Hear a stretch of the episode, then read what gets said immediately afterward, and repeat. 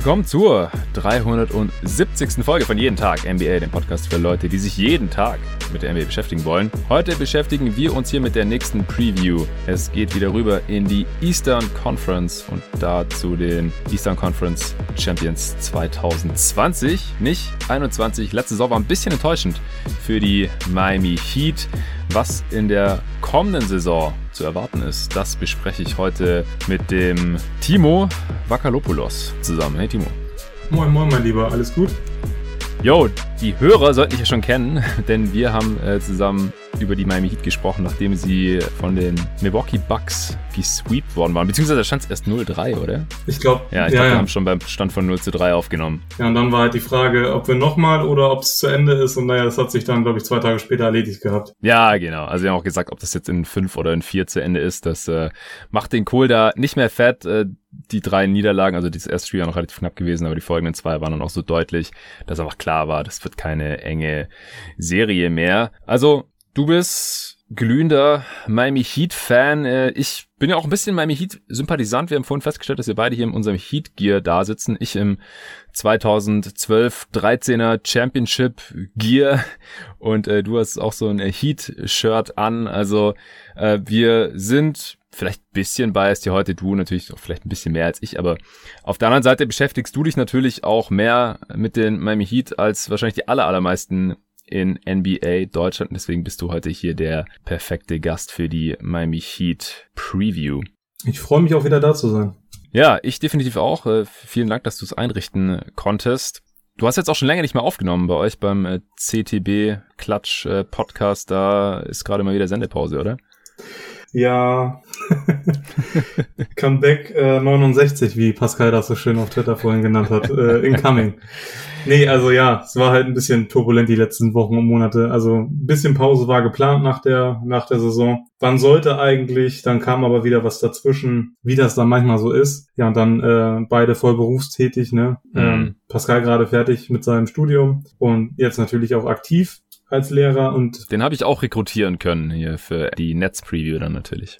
Und bei mir halt äh, die Ausbildung, ne, hatte ich ja beim letzten Mal erwähnt, mein mhm. Examen, mein Pflegeexamen. Das ist natürlich jetzt auch alles so ein bisschen, äh, was zeitaufwendig ist und dass man halt auch ein bisschen planen muss und dementsprechend ähm, musste da dann leider der Podcast wieder so ein bisschen drunter leiden. Ist halt die Frage, wann und äh, wo da der richtige Ort ist. Ne? Aber wir sind ja, ja. alle gut abgedeckt mit jeden Tag NBA. Ja, danke, Mann. Also ich freue mich auf jeden Fall auch auf eure nächste Aufnahme. Ich höre einen Pod echt sehr, sehr gerne. Sehr lockerer, äh, wie sagt ihr immer, Barbershop-Talk. Ja, genau. es kommt sehr, sehr gut hin. Aber ja, wenn dann halt mal ein paar Wochen oder sogar Monate Sendepause ist für so ein Hobbyprojekt auch vollkommen in Ordnung. Das war früher bei GoToGuys Wired, bei meinem alten Podcast, nicht anders. Damals, äh, was sehr regelmäßig war, waren halt immer die 30 Preview-Pods vor der Saison, aber die restliche NBA-Saison, da war dann oft auch mal eine Weile irgendwie ein bisschen Sendepause. Aber dieses Format hier, das hat schon äh, Tradition. Wir nehmen jetzt heute trotzdem die erste Heat Preview auf, glaube ich, ever, oder? Das ist ein kleines Debüt. Ja, genau. Mein, äh, mein richtiges Debüt bei dir habe ich mit der Bugs Heat Serie, glaube ich, gegeben. Ja, stimmt. Das war das erste Mal hier. Das müsste die erste Preview sein, ja. Ja. Sehr, sehr schön. Ähm, ja, ich glaube, über die Playoffs müssen wir nicht weiter sprechen. Das war relativ enttäuschend. In der Regular Season war es bei den Heat ja auch alles andere als einfach, hat einen sehr schweren Start ähm, mit einem Covid-Outbreak äh, Jimmy Butler hat eigentlich eine sehr, sehr starke Saison gespielt, dann relativ enttäuschende Playoffs. Das wurde ja auch beim jeden Tag NBA Top 30 Spieler für die kommende Saison Podcast-Projekt nochmal ein bisschen rekapituliert.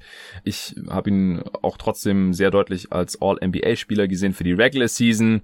Ich hatte ja auch einen kleinen Rant abgelassen, dass er kein All-Star geworden ist. Genauso Bam Adebayo fand ich ein bisschen lächerlich.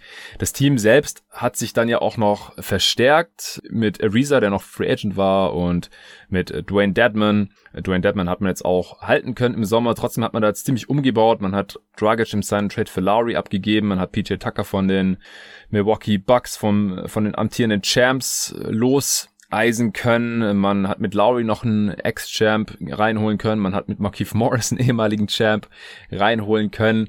Also mit diesen ganzen Veteran Pro Proven Winner Akquisitionen hier, da sieht man ja schon so ziemlich deutlich eigentlich, wo es wieder hingehen soll für Pat Riley. Ganz günstig war das jetzt natürlich nicht. Gerade hier der Deal für Kyle Lowry. Butler hat noch eine fette Extension bekommen, auch Ü30. Wie geht's dir jetzt damit? Als Fan. Kannst du das alles nachvollziehen? Gefallen dir die Moves oder findest du auch, dass vielleicht ein bisschen riskant ist? Ich glaube, ähm, was du angesprochen hast, äh, das Alter ist natürlich, dann schwingt da, äh, schwingt da immer eine gewisse oder ein gewisses Restrisiko mit. Ähm, Gerade jetzt bei Jimmy Butler mit der Extension. Äh, Kyle Lowry ist jetzt nun mal auch ein etwas älteres Semester, sagen wir es mal so. Und ähm, da finde ich gerade das dritte Jahr ist natürlich wieder so eine Sache. Ich denke, zwei kann man immer noch sehr gut verkaufen äh, bei Kyle Lowry, ähnlich wie bei ähm, Chris Paul, ohne jetzt da eine Debatte anfangen zu wollen. das geht ja dann auch immer ganz schnell. Also ich, rein vom Prinzip her, so zwei Jahre finde ich eigentlich immer ganz okay dritte Jahr hätte ich gern so gehabt, wie die Suns das mit äh, CP3 tatsächlich geregelt haben. Mhm, Teil garantiert. Genau, aber naja, man kann nicht alles haben. Grundsätzlich, ähm, ich finde es wichtig, dass man Deadman halten konnte. Ähm, finde, er hat sich sehr gut reingefunden in seine Rolle und auch in das Team. Ähm, bringt Energie von der Bank, bringt auch ein bisschen mehr länger als Bam und eben auch diese Rim Protection, die so ein bisschen den Heat ja seit ein, zwei Saisons mindestens abgeht. Mhm. Für die Minuten, die er spielt, finde ich das absolut in Ordnung. Der Deal war okay. PJ Tucker finde ich, finde ich super nice. Also sowieso ein Spieler, den ich total gern mag. Ähm, natürlich, wenn man den PJ aus äh, Milwaukee bekommt, wäre natürlich grandios für die Heat. Ähm, ich glaube, wir brauchen gar nicht viel darüber reden, was er dem Team alles bringt. Also vom Ding her passt er perfekt in diese Culture, die immer aus Miami so ein bisschen ähm, ja, präsentiert wird. Ich glaube, das, ja. das passt einfach. Allgemein finde ich, das kann man, glaube ich, für alle Akquisitionen so ein bisschen nehmen. Die passen alle so ein bisschen in dieses Bild. So, wir wollen, wir wollen Defense, wir wollen ähm, Moral, Erfahrung, Hustle. Ich glaube, das passt bei allen ganz gut. Ja, Marquise Morris ist halt so ein Spieler, da sprechen wir bestimmt nachher noch mal kurz drüber. Ist jetzt da, bin ich nicht ganz von überzeugt. Schauen wir mal. Da, ja ne? Ja, äh, Jimmy Extension ist natürlich äh, hui, aber am Ende des Tages wahrscheinlich für Miami ähm, einfach auch ein bisschen alternativlos. Ähm, auch um Jimmy halt langfristig halten zu können, war das, glaube ich, mit der einzige Weg, wo man ihn hätte mit zufrieden stimmen können. Ähm, ja, Kyle Lowry, wie lange hat man an Kyle Lowry gebaggert? Also die letzten anderthalb Jahre mm. bestimmt, dass man da irgendwie äh, Trade-Gerüchte gehört hat und ja, so kleine Flirts am Rande da dann stattgefunden haben. Ähm, am Ende ist er für mich, so gern ich Goran Dragic mag und äh, es tut mir auch immer noch im Herzen weh, ihn nicht mehr im Heat-Jersey zu sehen, aber ähm, rein sportlich gesehen ist es halt ein klares Upgrade. Grundsätzlich, wenn wir den finanziellen Aspekt bei Butler, Laurie und auch Duncan Robinson so ein bisschen beiseite packen, war das für mich eine sehr positive Offseason der Heat mit einem klaren Ziel, was man verfolgt hat. Und wie du eben schon gesagt hast, das ist sehr offensichtlich, auch in der Außenkommunikation. Äh, Mickey Harrison, der Owner zum Beispiel, hat jetzt vor, paar, vor ein paar Tagen auch ganz klar nochmal äh, in einem Tweet deutlich gemacht, dass man ähm, den vierten Titel haben möchte. Hm. Um das kurz nochmal bildlich zu verdeutlichen, da waren die Jungs, standen in der Halle, in der Trainingshalle und die Banner hängen da ja relativ tief hm. und der Winkel war natürlich perfekt, dass man drei Banner gesehen hat. So nach dem Motto, da ist noch Platz für ein viertes. Ähm, also das ist schon ganz klar das Ziel. Ähm, und man verfolgt einen klaren Plan und bis dato ähm, bin ich wirklich eher positiv gestimmt. Okay, ja, das äh, werden wir jetzt hier auch dann noch im Weiteren ausführen, äh, wie gut die Chancen der Heat da dann im Endeffekt stehen. Also ich gehe so in dieselbe Richtung vom Gefühl her. Ich denke, das war jetzt relativ alternativlos hier auch mit diesem Kern und mit den Ambitionen, die dieses Team halt auch hat. Ähm, man war in den Finals gewesen letzte Saison, war, was die Playoffs angeht, enttäuschend. Sie hatten aber auch eine sehr kurze Offseason gehabt und so weiter. Jetzt ist so ein bisschen die Frage gewesen, wo steht man eigentlich gerade mit dem Team und in welche Richtung es jetzt gehen soll. Das ist hier jetzt, glaube ich, mehr als deutlich geworden. Das mit dem grauen Drachen, mit Goran Dragic, kann ich auch nachvollziehen, äh, denn er war jetzt immerhin der dienstälteste Miami Heat. Lowry ist aber ein äh, ganz, ganz äh, klares Upgrade auch aus meiner Sicht, auch wenn er sogar noch ein bisschen älter ist als Dragic. Ähm, wir haben jetzt hier schon einige Namen in Raum geworfen, die noch da sind oder die jetzt dazugekommen sind. Was denkst du denn, wer starten wird in Miami von all diesen Typen? Ich habe teilweise wirklich länger überlegt, als es, glaube ich, am Ende des Tages ähm, nötig war, weil ähm, ich denke, man wird mit äh, Laurie, Robinson, Butler, Tucker und Adebayo in die Spiele starten. Ich denke, das ist einfach ein Stück weit auch das, was man jetzt ähm, im Scrimmage gesehen hat und ähm, es macht ja auch irgendwo am ehesten Sinn, weil die vakanten Positionen quasi dann mit den Neuzugängen Tucker und Laurie abgedeckt werden. Find natürlich äh, spannend, äh, PJ neben Bam zu sehen. Ich glaube, das ist, äh, das kann richtig, richtig nice werden für äh, defense-affine Menschen. Also ich freue mich da richtig drauf. Ähm, ja, das wäre auf jeden Fall erstmal das Starting-Lineup, was ich für Spiel 1 der kommenden Saison erwarten würde. Ja, es wurde jetzt auch ein bisschen spekuliert da im, im, im Kreise der Miami Heat Beatwriter, dass vielleicht Markeith Morris starten könnte und man Tucker dann eher von der Bank bringt. Ich wüsste jetzt aber ehrlich gesagt nicht so genau, wieso man das tun sollte, weil Tucker ist unterm Strich der bessere Spieler als Morris. Ja. Äh, defensiv auf jeden Fall. Und offensiv ist ein Morris jetzt auch nicht so viel besser als Tucker. Klar, ich meine, viel weniger offensiv als Tucker geht nicht. Also der hat einfach eine ultra niedrige Usage, der nimmt kaum Würfe oder schließt sonst einfach keine Possessions ab. Ähm, mal nach dem Offensivrebound irgendwie ganz selten mal nach dem Durchstecker, wenn sich da mal ein Pass zu ihm verirrt, wenn er gerade zufällig irgendwo eine Baseline cuttet oder so. Aber ansonsten steht er einfach nur in der Corner rum ganz selten auf dem Flügel und nimmt jetzt auch nicht so super viele Dreier. Also ich glaube, Morris ist ein bisschen gefährlicher offensiv. Du hast es ja gerade schon so ein bisschen anklingen lassen, dass es halt eine sehr defensiv geprägte Lineup wäre und man hätte halt auch relativ wenig Shooting da. Klar, mit Duncan Robinson hat man einen der besten Shooter der Liga und mit Lowry auch einen sehr, sehr potenten Schützen, aber das war's halt. Also Butler nimmt halt einfach kaum Dreier, ist da auch sehr, sehr streaky. Allgemein, was den Jumper angeht, letzte Saison ja auch aus der Midrange nicht so toll und Bam hat bisher halt auch keine Dreier genommen, hat jetzt am Media Day irgendwie gesagt, er würde gern Shooter werden. hat so, äh, ja, bisschen für Verwunderung gesorgt, vielleicht auch ein bisschen für Optimismus. Ich weiß nicht, wie siehst du das? Denkst du, dass Bam jetzt vielleicht mal einen Eckendreier oder sowas wenigstens auspackt oder mehr aus der Midrange noch schießt? Ich denke, wenn dann eher letzteres. Also ich glaube, so ein, so ein Eckdreier, den werden wir auch irgendwie mal sehen. Aber ich glaube eher, dass noch ein bisschen mehr aus der Midrange kommt. Ich glaube, da mhm. wird ihm auch ähm, Laurie so ein bisschen zugutekommen, wenn sie zusammen auf dem Feld stehen. Mhm. Ansonsten natürlich äh, ist es natürlich, wäre es ein Traum, wenn das so wäre und ähm, er wirklich jetzt auch dann sich mehr und mehr zu einem soliden Shooter entwickeln würde. Ist ja so ein bisschen das Einzige, was man ihm da groß und negativ vielleicht anlasten könnte. Neben der manchmal fehlenden ähm, Aggression zum Korb zu ziehen. Mhm. Ja, also die Idee gefällt mir. Ich glaube aber an der Ausführung wird es noch hapern. Auch wenn ich natürlich wieder jeden ähm, sweeten Midrange Jumper und eventuell dann mal einen Dreier auf Twitter abfeiern wäre, als wenn wir gerade die Championship gewonnen hätten.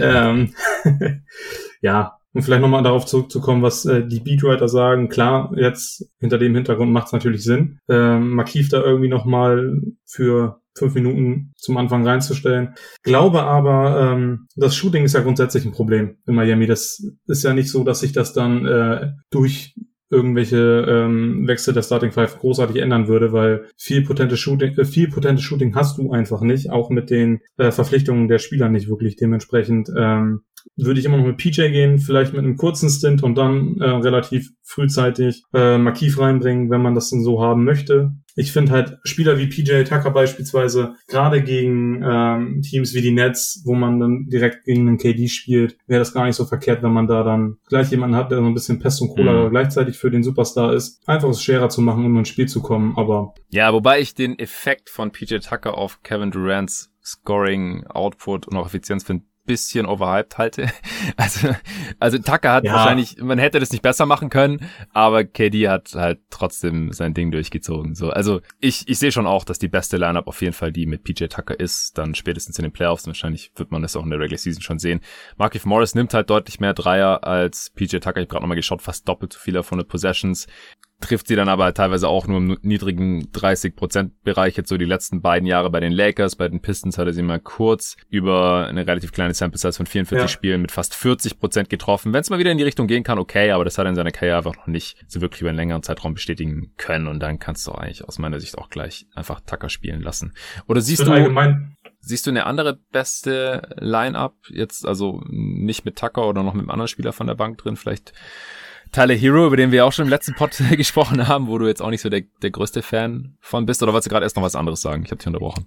Ja, aber das war nicht so wichtig. Also ich wollte eigentlich auch nur sagen, ähm, die Wahrscheinlichkeit, dass er halt trifft wie zu Pistons-Zeiten ist relativ ja. gering und allgemein der Scoring-Output, unabhängig davon, wen du jetzt auf die vier nominell stellst, geht, da geht's ja erstmal rein um Shooting bei den Heat in dem Lineup und ähm, da tun sie sich halt beide nicht wirklich viel. Also natürlich ist äh, Tucker da der schlechtere, aber es ist halt, es wird grundsätzlich wieder ein Problem sein, ähm, genug Shooting ähm, in den Playoffs vor allen Dingen. Also ich glaube, die Regular Season ist immer so ein bisschen, da kann man das immer noch relativ gut verstecken. In den mhm. Playoffs nachher wird's dann halt wirklich bisschen schwierig. Ja. Ja, und um auf deine Frage zurückzukommen, ein anderes Lineup, ja, ich habe auch überlegt, äh, dass man Hero da irgendwie mit rein bastelt. Fände dann aber tatsächlich, du müsstest ja, also Tucker wäre dann wahrscheinlich der Odd Man Out. Ähm, und dann spielst du mit Laurie, Hero, Robinson, Butler und Adebayo. Dann hast du zwar mehr Shooting, hast aber das Problem, dass Robinson wahrscheinlich dann Leute wie Paul George und Co. verteidigen soll. Ähm, ja, und wenn das nicht so ist, genau. Und wenn das aber nicht so ist und du sagst, okay, Jimmy hat äh, dann den Superstar Forward, dann hast du immer noch auf der 4 oder auf der 5 Leute, die dann gerne mal äh, auf Robinson treffen. Und ich glaube nicht, dass das dann so von Erfolg gekrönt ist. Also ich hatte, mhm. ich erinnere mich an letzte Saison einige Spiele, wo ich mir so dachte, ähm, den Switch hätte es jetzt nicht gebraucht, um äh, Robinson gegen den größeren, schwereren Spieler zu stellen, damit der easy Two Points da in den Korb legt. Also mhm so positiv, wie ich die ähm, Offseason fand, ist es halt, finde ich, der Kern ist ist gut, ist stark, ähm, aber du hast halt klare Stärken und Schwächen. Und mm. ich finde nicht, dass das Roster es derart hergibt, so stark das Personal in der Starting Five oder im besten Lineup umzustellen, dass du den Großteil der Schwächen ausmerzen kannst, wenn das Sinn ja. macht, was ich ja, gerade ja. gesagt habe. Ja, definitiv. Also es gibt, also es sind einfach viele One-Way-Spieler, ja, Hero, ja. Robinson, One-Way-Offensivspieler und ähm, mit Tucker. Also Bam und Butler sind keine One-Way-Spieler, auf gar keinen Fall, aber nein, haben nein. halt das sind zu viele Dudes, die an der Dreilinie nicht wirklich respektiert werden, nicht wirklich respektiert werden müssen, die wahrscheinlich viel nebeneinander spielen, weil sie einfach Butler und Bam sind die besten Spieler dieses Teams. Ich glaube auch noch in einem Team mit Lowry und äh, Tucker haben wir jetzt auch schon fünfmal gesagt, der muss eigentlich in die beste fünf mit rein. Und da hat man dann, wie du schon gesagt hast, schon relativ klare Stärken und Schwächen. Stärke auf jeden Fall Defense, auch, dass man so viele Spieler hat, die körperlich dagegenhalten kann. Bin ich echt gespannt drauf, finde ich beeindruckend. Mit Lowry, der überdurchschnittlich kräftig ist für seine Position, Butler für seine, Tucker für seine. Bam soll er jetzt auch nochmal ordentlich draufgepackt haben. Hast du das auch schon mitbekommen? Was hältst du davon? Ja, ich, ich glaube 15 Pfund Muskelmasse oder wie war das? Ja, ich meine, was man halt immer auf diese, auf diese Zahlen geben kann, aber äh, soll wohl nicht zu übersehen sein. Ich habe noch kein Bild gesehen weiß nicht, hat er jetzt den ganzen Sommer über trainiert, noch vor Augen, wie Janis ihn da dominiert hat in der ersten Playoff-Runde und dann wie so ein Irrer jetzt noch 15 Pfund draufgepackt, um ihn dann besser in Schach zu halten, so, was hältst du von der ganzen Sache? Es scheint so. ähm, also ich habe jetzt ein paar Bilder gesehen. Die werden natürlich immer aus den bestmöglichen Winkeln genommen und wenn du da so einen schönen Schwarz-Weiß-Filter drauflegst, ne, auf diesen schwitzigen Körper, dann sieht das natürlich alles schon ein bisschen stabiler aus. Also ist immer schwierig zu sagen. Ähm, ich glaube, so richtig sagen kann man das erst, wenn man ihn wieder spielen sieht. Ja. Grundsätzlich ist es wahrscheinlich nicht verkehrt, wenn er ein bisschen Muskelmasse draufpackt. Vorausgesetzt natürlich die Grundgeschwindigkeit und der Antritt bleiben halt auf demselben Niveau. Weil ich glaube, ein Spieler wie Bam Adebayo, der grundsätzlich ein bisschen anders heißt für die Position ist, die er bekleidet, im Vergleich zu seinen Gegenspielern, ähm, müsste dann schon in den mhm. meisten Fällen immer noch auch über die Schnelligkeit kommen. Und ähm, es ist, ist schwierig. Also ähm, wenn er ein bisschen was draufgepackt hat und nicht an Geschwindigkeit eingeboostet, dann äh, bin ich da auf jeden Fall äh, großer Fan von. Aber ich, mich würde es auch interessieren, wie da das persönliche Training aussah, ob da jetzt äh, nur Dreiergechacke und äh, Muskelaufbau Thema waren. Mal schauen. Ja, ich mache mir bei den Heater eigentlich nicht so die Sorgen. Also sind ja berühmt berüchtigt natürlich für ihre Trainingsprogramme. Ich denke, das wird schon funktionale Muskelmasse sein. Also ich glaube nicht, dass er jetzt großartig langsamer wird oder weniger Spritze. Ja, gehe ich auch von aus nicht mehr so hoch springen kann oder irgendwelche Sachen. Und er hatte halt den Frame, dass da noch ein bisschen was drauf gepasst hat, war noch relativ jung. Da mache ich jetzt eigentlich nicht so die Sorgen. Ich bin gespannt auf die Shooter-Geschichte, ob er jetzt wirklich mal ein paar Dreier nimmt, wenigstens, dass er bestrafen kann, wenn er offen stehen gelassen wird. Aber ansonsten kann ich mir sehr gut vorstellen, dass Bam noch mal einen Schritt nach vorne macht, nachdem er in der letzten Saison schon in der Regular Season zumindest einen kleinen Breakout hatte. Siehst du sonst auch irgendwelche Breakout-Kandidaten? Oh, schwierig. Ähm, ich könnte mir das jetzt einfach machen und davon ausgehen, dass Tyler Hugh eine bessere Saison spielen wird als letzte Saison. Der soll auch und draufgepackt haben, by the way. da, aber der hat ja auch von einem niedrigen Level begonnen mit dem Muskelaufbau. Ja, aber das war sogar auch als Trainingsziel vorgegeben von den Heat. Also die haben schon, also was man aus Speedrider-Kreisen hört, also die haben schon darauf Wert gelegt, dass er ein bisschen rauflegt. Ähm, das soll er auch gemacht haben. Ich finde auch bei ihm sieht man das tatsächlich. Also ich habe jetzt ein, zwei Bilder ähm, von ihm in der Halle gesehen und ich finde doch, das, das sieht man bei ihm schon ein bisschen eher. Ansonsten, ja, ist halt schwierig, ne? Du hast halt Spieler, äh, einen Max Juice, der ja zum Ende der Saison auch einige ähm, solide Spiele hatte, ne? The Juice is loose und so. ähm, ist natürlich ein Kandidat, äh, wo man denkt, wenn der nochmal einen Schritt zulegt und nochmal was draufpackt, dann könnte es vielleicht auf dem Trading-Markt auch nochmal ein bisschen interessanter werden im Bezug auf die Personalie Duncan Robinson. Das ist aber rein spekulativ. Also das, wie gesagt, ich bin voll dafür, dass man ihn gehalten hat. Ähm, das sind nun mal die Preise, die du zahlen musst für solche Spieler. also du ähm, meinst, wenn man, wenn Struce einen Schritt macht, dass man Duncan Robinson veräußern könnte. Ich glaube, dann würde rein man eventuell. rein eventuell würde man ähm, eher da zu der Überlegung kommen, ihn eventuell in ein Paket zu packen, wenn man dann quasi das nächste Produkt selbst entwickelt hat, was dann ungefähr dieses Volumen, was ja theoretisch durch die Lorry-Verpflichtung ohnehin ein bisschen runtergehen würde oder werden sollte, äh, dass man das auffangen kann. Aber das ist wirklich rein theoretisch und das sind auch mhm. so Sachen, die man dann ähm, im Laufe der Saison mal so aufgeschnappt hat, was die Heat intern von ihm halten. Wäre nicht der Erste der da genau. internes Player Development auf einmal ein Rotationsspieler wird, eventuell Starter-Niveau erreichen kann, wo man es vorher jetzt nicht wirklich gedacht hätte, der schon bei anderen NBA-Teams in Boston hat er ja schon mal ein bisschen gezockt gehabt oder war da schon mal im Kader, nicht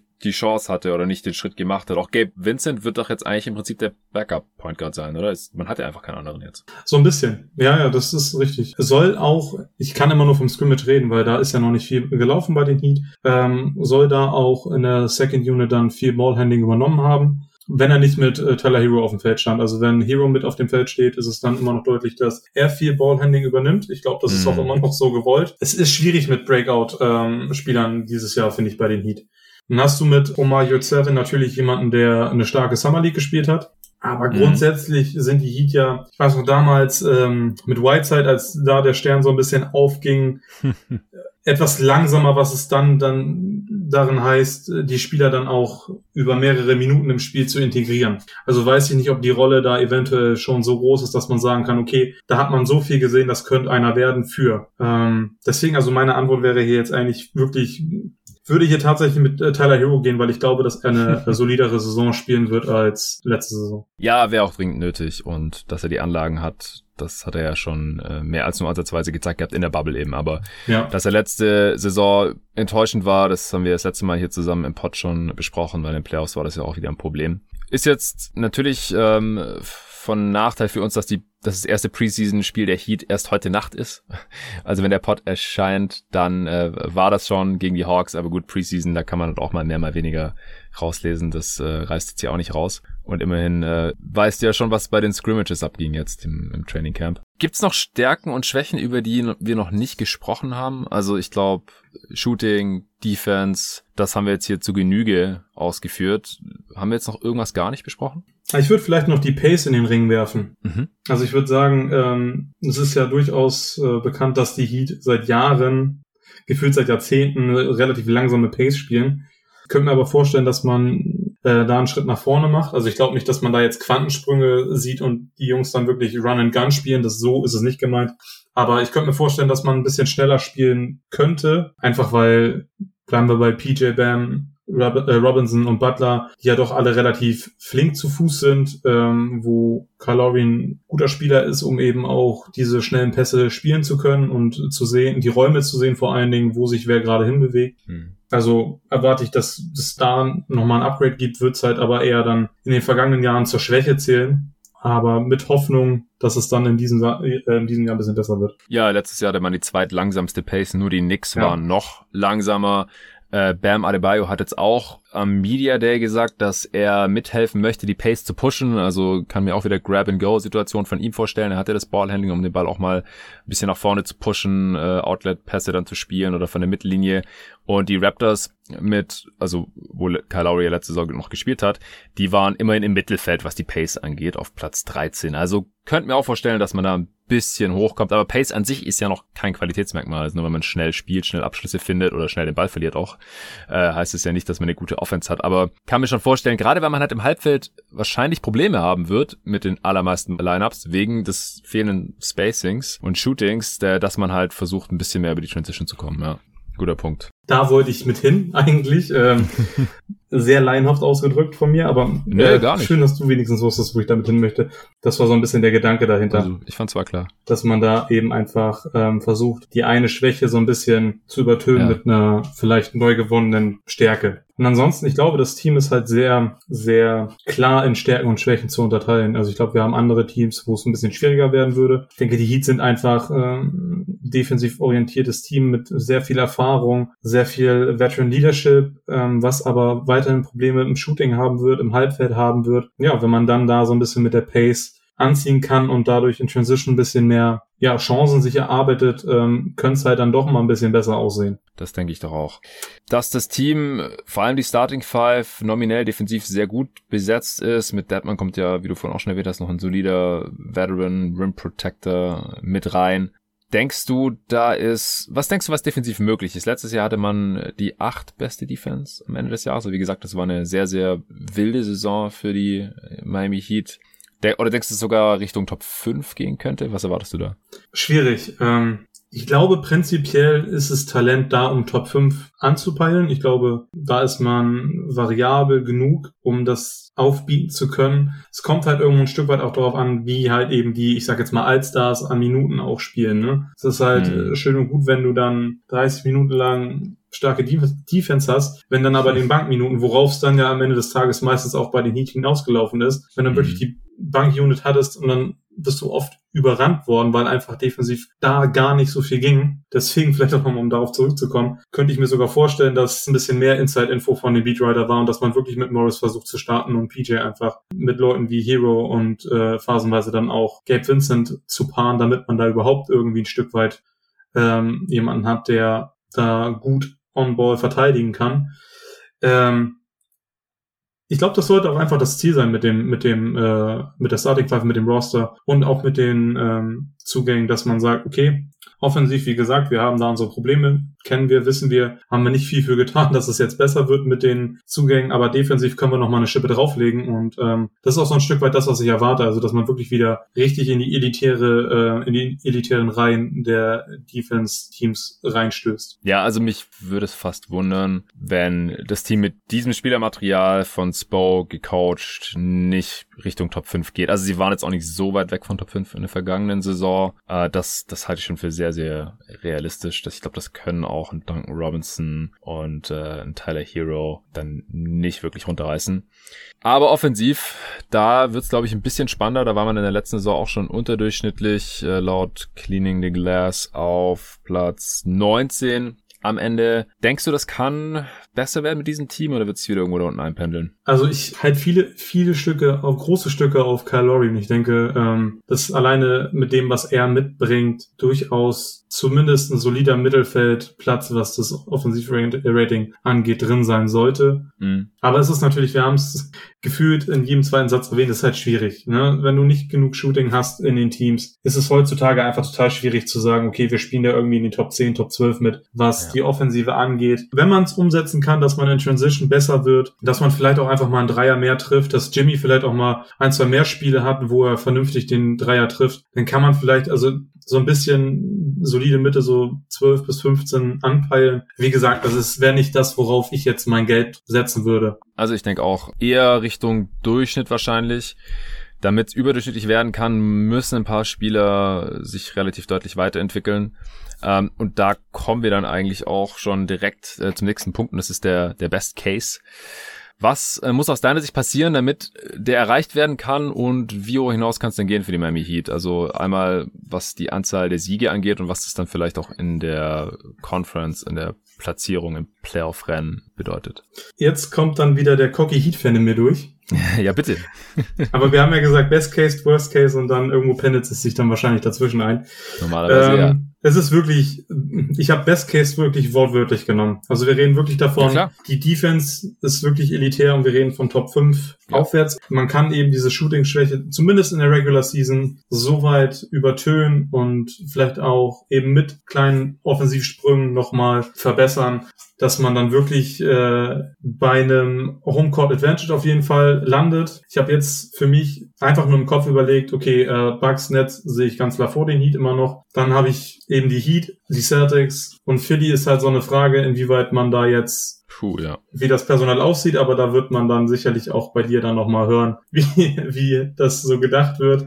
Ja, klar. Ähm, deswegen habe ich die Heat jetzt einfach mal sehr cocky. Homecourt Advantage, Platz drei mit 52 Siegen und 30 Niederlagen. Ja, aber du, das, das sehe ich im Best Case auf jeden Fall auch, dass sie äh, locker die 50 Siege packen und dann da auch relativ safe um, um Heimrecht mitspielen oder es dann halt auch holen können. Ich, ich sehe den Best Case eigentlich ähnlich wie den der Boston Celtics. Und wir sind nicht ganz so tief wie die Celtics, dafür ein bisschen erfahrener, kam kein Rookie-Head Coach. Äh, ich sehe sie im Best Case auch ein bisschen besser als die Knicks, die äh, Sven und ich so um die 50 Siege im Best Case hatten. Also ich denke, da oben können sie auf jeden Fall dann mitspielen wenn halt Butler seine letzte Saison wiederholen kann, äh, wenn Bam offensiv nochmal einen kleinen Schritt nach vorne macht, also ein bisschen mehr Shooting zeigt, noch ein bisschen mehr an den Ballskills vielleicht gearbeitet hat und dann halt auch seine neu gewonnene Muskelmasse irgendwie gewinnbringend einsetzen kann beim Drive, beim Weg zum Korb, im Post irgendwie. Dann Tyler Hero muss auf jeden Fall einen Schritt nach vorne machen, was nichts Ungewöhnliches wäre im dritten Jahr in der Liga. Und was ja da auch immer jetzt betont wurde, war, es ist seine erste richtige Offseason jetzt gewesen, weil die letzte, die war einfach sehr, sehr kurz. Die erste NBA-Saison, die Rookie-Saison, die ist immer sehr, sehr hart. Äh, und dann nach der Bubble Finals Run, wo er auch relativ viel gespielt hat, dann sehr kurze Offseason, dann ging es direkt wieder los. Dass er sich da jetzt nicht weiterentwickelt hat, das muss nicht unbedingt an seinem ja, ähm, ausgeprägten Partyleben liegen, sondern kann halt auch einfach daran liegen, dass, es, dass er mal eine ganze Offseason zur Weiterentwicklung gebraucht hat. Also da ja. ist jetzt auch noch nicht alle Tage Abend. Auf gar keinen Fall. Ja, mit Lowry, da, das kann ihnen schon auch offensiv nochmal den entscheidenden äh, Schub geben, ein bisschen mehr Pace. Also, wir haben es jetzt eigentlich schon alles besprochen gehabt, aber im Best Case trifft das eben alles ein und defensiv ist man auch Top 5. Und dann kann ich mir auch sehr, sehr gut vorstellen, äh, dass man äh, locker die 50 Siege reißt. Also ich würde da sogar auch Richtung 54 Siege gehen. Was hattest du gesagt? 52, 53? Ich, ich war bei 52. Okay. Ja, für Jimmy ist es ja auch so eine Saison, ne, trotz guter Regular Season und ich weiß, du hast immer die Fahne sehr hoch gehalten, was ich auch immer sehr schön fand. ähm, ist es auch so ein bisschen nochmal zu zeigen, ganz klar, so die Playoffs, das war ein Ausrutscher. Ich bin hier immer noch ein äh, Top-Top-Player. Ich glaube auch den Chip hat er so ein bisschen auf der Schulter. Mhm. Ja, also ich denke auch, du hast es super zusammengefasst mit Hero. Das ist ähm, auch im großen Teil das, was ich immer so ein bisschen denke auch wenn ich mich ganz oft in den letzten Monaten negativ ihm gegenüber geäußert habe, das hat aber auch viel damit zu tun, was eben außerhalb des Feldes auch so ein bisschen ja immer mal wieder hochkam und ähm, natürlich sollen ihr Privatleben haben und die sollen ihre Sachen privat machen. Ähm, wenn dann aber die Leistung nicht stimmt, ist es halt einfach, da sind wir Menschen vielleicht auch ein bisschen einfach zu ja negativ eingestellt, aber dann ist es halt immer schnell, dass man da am Judgen ist. Dementsprechend ähm, mhm. möchte ich da in, im nächsten Jahr auch so ein bisschen mehr darauf achten, dass ich da vielleicht ein bisschen weniger drauf eingehe.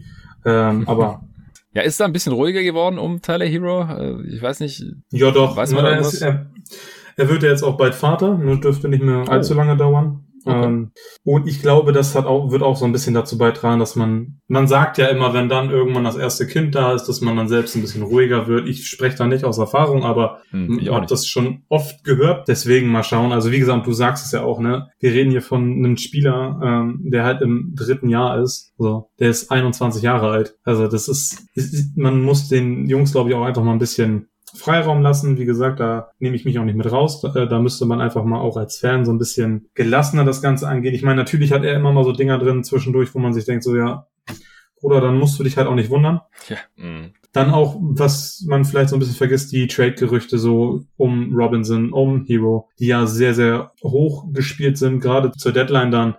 Das macht was mit jungen Menschen, das macht was mit jungen Spielern und ich glaube, ähm, oder ich bin guter Dinge, dass er diese Saison doch nochmal anders performen wird. Ich glaube auch, dass da noch eine gute Portion Talent drinsteckt, die er rauslassen könnte. Und wenn er das tut, dann ist er für die Heat überlebenswichtig, wie er damals in den Playoffs gezeigt hat. Ja. Dann kann er nämlich wirklich Spiele entscheiden. Ja, das denke ich auch. Und im, im Best Case läuft's eben so und dann sehen wir die Heat beide recht deutlich über 50 Siegen. Aber im Worst Case, ich denke, da müssen wir auch davon ausgehen, dass halt der Schritt bei ihm nicht kommt, dass auch Bam jetzt nicht signifikant offensiv besser wird, dass es ja, das defensiv vielleicht auch nicht ideal läuft, zumindest dass Lowry und vielleicht auch Butler schon ein bisschen Alterserscheinungen zeigen. Also wie gesagt, glaube ich jetzt nicht wirklich dran, aber im Worst Case ist es halt ein relativ altes Team oder auch PJ Tucker.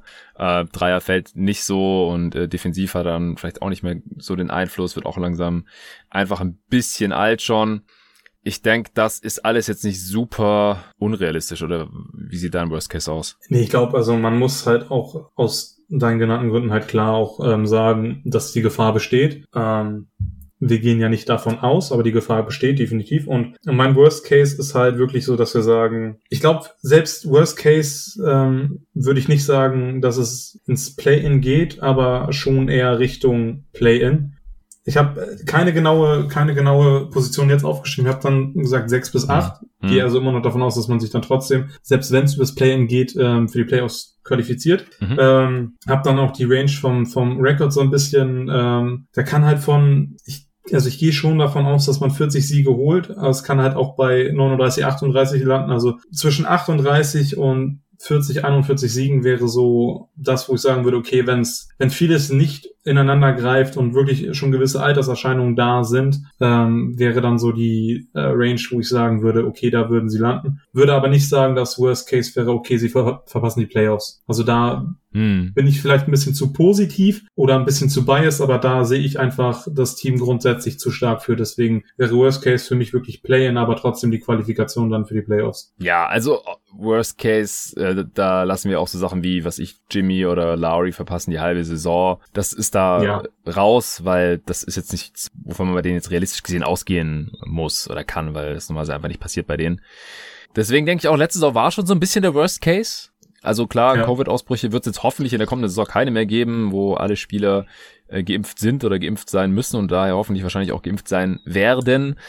Und trotzdem war man letzte Saison noch äh, laut Netrating, das war leicht positiv, aber nur ganz leicht plus 0,1 halt umgerechnet ein 41 Siegeteam. Also schlechter sollte es eigentlich echt nicht werden. Nicht mit diesem Coach, nicht mit diesem Kader. Glaube ich wirklich nicht. Ich finde den Kader ein bisschen stärker als letzte Saison, auch wenn er ein bisschen dünn ist. Also man musste halt dadurch, dass ja. er so top-heavy ist, man hat halt mit äh, Butler, Bam und Lowry drei Spieler, die zwischen 27 und 36 Millionen verdienen, dann mit Robinson noch genau dazwischen mit 16, äh, Tucker noch 7 Millionen von der Mid-Level bekommen und dann ansonsten halt noch Rookie-Contracts von Hero, Okpala und dann halt nur noch Minimum-Dudes. Nur. Und wenn, das ist so ein bisschen Miami LeBron-Zeiten mit dem Unterschied, dass äh, du keinen LeBron hast. Ja, ja, genau. Bei den Lakers sieht's ja ähnlich aus, nur dass deren Spitze mit LeBron und AD halt nochmal deutlich stärker ist. Klar. Und äh, dann ist es auch nicht schlimm, wenn nur die Hälfte von diesen Minimum-Guys funktioniert. Aber die Heat müssen halt im Prinzip ihre Rotation äh, mit Morris und Strauss, den wir vorhin erwähnt haben, und Vincent abrunden. Und wenn Deadman nicht funktioniert, dann muss man hoffen, dass Jod Seven schon ein positiver Impact-Spieler ist. Das ist halt schon sehr dünn. Der uralte Jodonis Haslam äh, ist auch noch im Kader. Ja. Ist de facto halt eigentlich ein Assistant Coach, weil spielerisch wird er auch nichts mehr beitragen können, oder? Irgendwie, ja, so zwischen äh, Mentalcoach, Assistant Coach und Maskottchen irgendwie so, aber ja, genau. rein spielerisch ist es so sehr ich ihn wirklich vergöttere, ne, ist halt echt eine Miami-Legende, so auch einfach eine State-Legende, aber das ist halt, irgendwann fragt man sich auch so, natürlich ist es nicht viel Geld im Vergleich, aber ob man das nicht auch anderweitig hätte nochmal eventuell in einen Spieler investieren können, wo man sagt, okay, da könnt, da sehen wir, da könnte im Laufe der Saison was werden oder eine Soforthilfe, aber ich kann auch verstehen, dass man sagt, okay, ne, er möchte noch mal ein Jahr dranhängen, dann komm, Opa, komm noch mal mit jetzt hier. So, aber es ist halt, ja, es ist halt, ich finde irgendwie, ich finde es ich müsste es mehr kritisieren, als ich es tue, weil ich es eigentlich, eigentlich geil finde. So. Ja, und dann noch ein Spieler, äh, von dem halt im Worst Case auch nichts kommt, den ich jetzt gerade beim Best Case eigentlich auch noch hätte erwähnen sollen, weil im Best Case kommt von dem natürlich auch noch was, während der jetzt kommenden Regular Season des Victor Oladipo, der auch ein Minimum-Deal jetzt nur bekommen hat in dieser Offseason. Ja, Depot habe ich komplett vergessen. Du hast recht. Depot hatte ich überhaupt nicht auf der Liste. Obwohl er ja Gerüchte halber schon gegen November irgendwie sein Comeback anpeilt, habe ich letztens gelesen. Der scheint schon relativ fit auszusehen, habe ich jetzt auch schon mitbekommen, ja.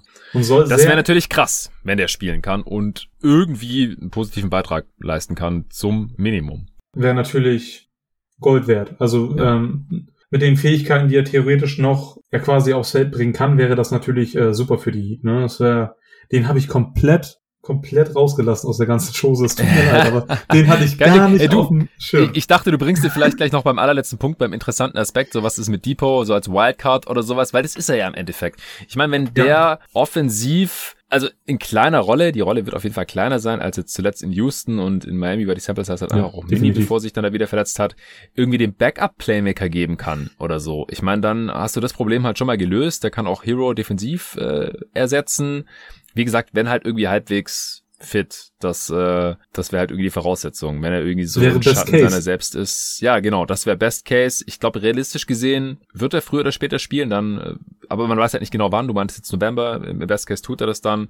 Im Worst Case äh, hat er halt irgendwelche Setbacks Gott bewahre, verletzt sich nochmal. Das weiß man halt bei solchen Spielern leider einfach nicht mit, nee, mit der nicht. Verletzungshistorie. Aber wirklich ähm, so ein bisschen Shame on me, dass ich den überhaupt nicht mehr auf dem, auf dem Schirm hatte, weil ich hätte jetzt zum Beispiel, wenn du mich gefragt hättest, wo sehe ich noch irgendwie einen entscheidenden Faktor. Wir haben noch nicht wirklich über Coach Sportswear gesprochen. Ja, lass uns kurz noch die Prognose äh, abschließen. Oder hast du noch einen anderen interessanten Aspekt dir aufgeschrieben gehabt? Nö, wir können äh, mit der Prognose erstmal weitermachen. Alles gut. Okay, cool. Ähm, wir legen, also was hat dein Worst Case an Siegen nochmal? Du hast auch so um die 40 gesagt. Ich brauche eine Zahl von dir. Ja, 40. 40. Ja, ich sag 41. Die Over-Underline, die ich mir rausgeschrieben habe, liegt bei 48,5. Würdest du, wenn du müsstest, drüber oder drunter wetten? Was ist deine Prognose? Ich bin überrascht, dass sie so hoch ist. Ich hätte jetzt irgendwie mit 46 gerechnet. Oh, boy. Mhm. Also, äh, ähm. das ist halt eine Zahl. Ich kann auch mal gucken, ob es noch niedrigere gibt. Wahrscheinlich, das kommt immer ein bisschen auf den Anbieter an, aber ich denke, viel niedriger wird sie nicht sein. Ne, ich gehe over. Komm, ich gehe over. Ach komm, ja, machen wir. Ich bin sonst immer, weißt du, wenn, wenn wir für Klatsch aufnehmen oder so, bin ich immer so ein bisschen zurückhaltender, was die Heat angeht, auch wenn man halt nicht immer so, ja, als Homer wirken will und, ne, da bin ich vielleicht auch mal ein bisschen zu kritisch. Dann kann man jetzt auch einfach mal sagen, komm, ich, I believe. Sehr schön. Nee, also ich gehe auch over. Ich habe äh, im ersten Power Ranking mit Arne die Heat auf 50 Siege getippt. Das ist zwar nur knapp over, ich finde die Line auch ziemlich gut gewählt. Ich auch, Weiß also nicht, mal. ob ich Geld drauf setzen würde, aber ich bleib bei meinen 50. Ich, also ich fand, deswegen habe ich vorher noch so ein bisschen gezögert und gesagt, ich hätte gedacht, das ist ein bisschen niedriger. Weil so in der Range ist, glaube ich, ganz, ganz passend. Aber hey, ne, das wäre dann die erste 50 plus Siege Saison seit dem letzten Jahr LeBron oder vorletzten, also dem letzten Jahr LeBron, glaube ich, 13, 14 dann, ne? Ach echt? Okay. Das hatte ich jetzt gar nicht auf dem Schirm. Ist lange her, also. Ähm, ja, man ist aber auch im absoluten Win now. Also man hat jetzt die Moves gemacht und ja. wenn nicht jetzt, wann dann? So ein bisschen, ne? Deswegen ja. wäre schon mal schön, da mal wieder eine 5 vorne zu sehen. Ja, Tatsache. Man hatte einmal 48 seither, 2015, 16, da war man Dritter. Ja, und seitdem, also jetzt in der Spanne ist das Team, was jetzt in der kommenden Saison für die Heat in der Spitze zumindest auflaufen wird, das stärkste seit der Saison. Ja. Würde ich sagen. Und dann kann man da ruhig mal sagen, 50 plus funktioniert. Ja, also damals war Wade noch der beste Spieler. Das war die Breakout-Season von Whiteside, Dragic und Luol Deng hat die meisten Minuten für dieses Team gespielt. Chris Bosch hat noch 53 Spiele gemacht. Ich glaube, das war das Jahr, wo er dann raus ist, ne? Oder war das das Jahr da drauf? Ja, das war das, weil, also das war der Grund, warum er nur 53 gemacht hat. Ja, genau. Das, ja, da kamen die ersten Sachen dann auf, wo er dann irgendwie nach Luft schnappen musste in der, in der Garage und solche Sachen. Ja, ja. Mhm. Ich erinnere mich. Kommt ja auch von der Zeit her. Jetzt ist er in der Hall of Fame. Ne? Wir haben ja, die ja genau. Ja. Das passt. Okay, ähm, du wolltest noch was äh, zu Coach Spo sagen. Es wäre jetzt so ein bisschen noch so ein kleiner X-Factor für mich gewesen, weil ich finde, ja. dass er immer noch irgendwie so ein bisschen unterm Radar fliegt. Aber ich glaube einfach, weil er halt nicht so, ja, kein fancy Jungcoach ist, so wie einige andere und irgendwie so ein bisschen immer noch der Schleier der Big Three über seinen Erfolgen hängt, was ich aber mittlerweile einfach ein bisschen ja, von einigen Seiten ein bisschen lächerlich finde. Ich glaube, wir sprechen dann von äh, Eric Spoelstra sprechen von einem der besten Trainer seit 20, 25 Jahren. Seine Rekorde sprechen für sich. Da reden wir nämlich von einem All-Time-Great. Also ja. ähm, der kommt mir halt manchmal immer so ein bisschen zu kurz in diesen ganzen Diskussionen, wer jetzt der beste Coach der Liga ist. Mhm. Und im Allgemeinen auch einfach so ein bisschen zu kurz, was sein Impact für die Heat angeht. Ähm, dementsprechend ähm, sehe ich den auch immer noch als, als immer so einen kleinen X-Faktor. Wenn man den mit an der Seitenlinie als Head Coach hat, ja. macht man schon viel richtig, meiner Meinung nach. Das wäre jetzt tatsächlich so der X-Faktor gewesen, den ich noch gehabt hätte. Ja, nee, äh, kann ich vollkommen nachvollziehen, bin ich total bei dir. Ich bin auch großer Fan von Eric Spolstra. Also zum einen, was er auch immer aus diesen Rostern rausholt, gerade defensiv, ja. Das ist aller Ehren wert und dann halt auch die Spielentwicklung. Also da hat er ähnlich wie Pop, das hatte Tobi Bühner beim Spurs äh, Preview Pod hier gesagt, hat er ja auch einen großen Anteil dran. Klar, Player Development, da sind noch viel mehr Leute dran äh, beteiligt. Klar. Aber Coach Spo ist im Endeffekt der, der ganz oben steht und äh, das Sagen hat. Und die Heat pumpen halt echt im Schnitt ein Rotationsspieler pro Saison irgendwie irgendwo raus und äh, das ist auch sein Verdienst. Nee, also wir haben halt wenig über ihn gesprochen. Ja, ich habe ihn nur hier und da mal erwähnt, habe gesagt, so ja, komm mit dem Coach, da musste schon drin sein irgendwie 50 Siege oder im Best Case halt irgendwie 54.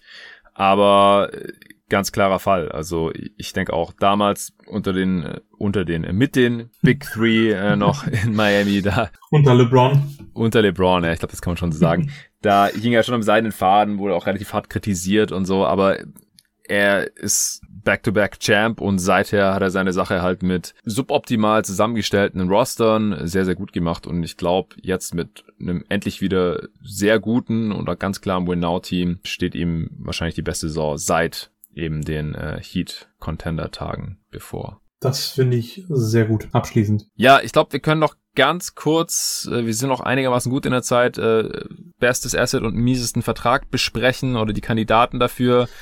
Was ist denn das beste Trade Asset der Heat aktuell? Ist wahrscheinlich Bam, oder? Ich glaube, da kommt sonst niemand in Frage. Selbst mit seiner Extension jetzt, die sollte eigentlich wert sein. Also wenn wir ähm, unrealistisch sind, dann ja einfach nur im Vakuum, einfach nur im Vakuum. ähm, ja, dann ist es wahrscheinlich einfach vom Gesamtpaket her definitiv. Äh, ja, es ist einer der, der besten U25-Spieler, ja. Borderline All-NBA All-Star, je nachdem. Also wie gesagt, aus meiner Sicht hätte letztes Jahr All-Star werden müssen. All-NBA ist sicherlich auch ein Kandidat die kommenden Jahre, All-Defensive Team auch. Also ja. Ja, also ich denke definitiv, also das wäre dann Bam. Ähm, könnte mir auch tatsächlich vorstellen, ähm, dass wenn Tyler Hero dann nochmal anknüpft an die Playoffs damals und das hm. konstant liefert, dass er halt nochmal so einen gewissen Markt, ja, so einen Marktwert auch irgendwie sich erspielen kann. Ähm, grundsätzlich aber sind das auch die einzigen beiden, wo ich sagen würde, okay, da ist jetzt spielerisch und überhaupt genug da, um zu sagen, das ist wirklich nochmal so ein richtiges Asset, weil der Rest, wie du vorhin schon gesagt hast, das Team ist sehr alt.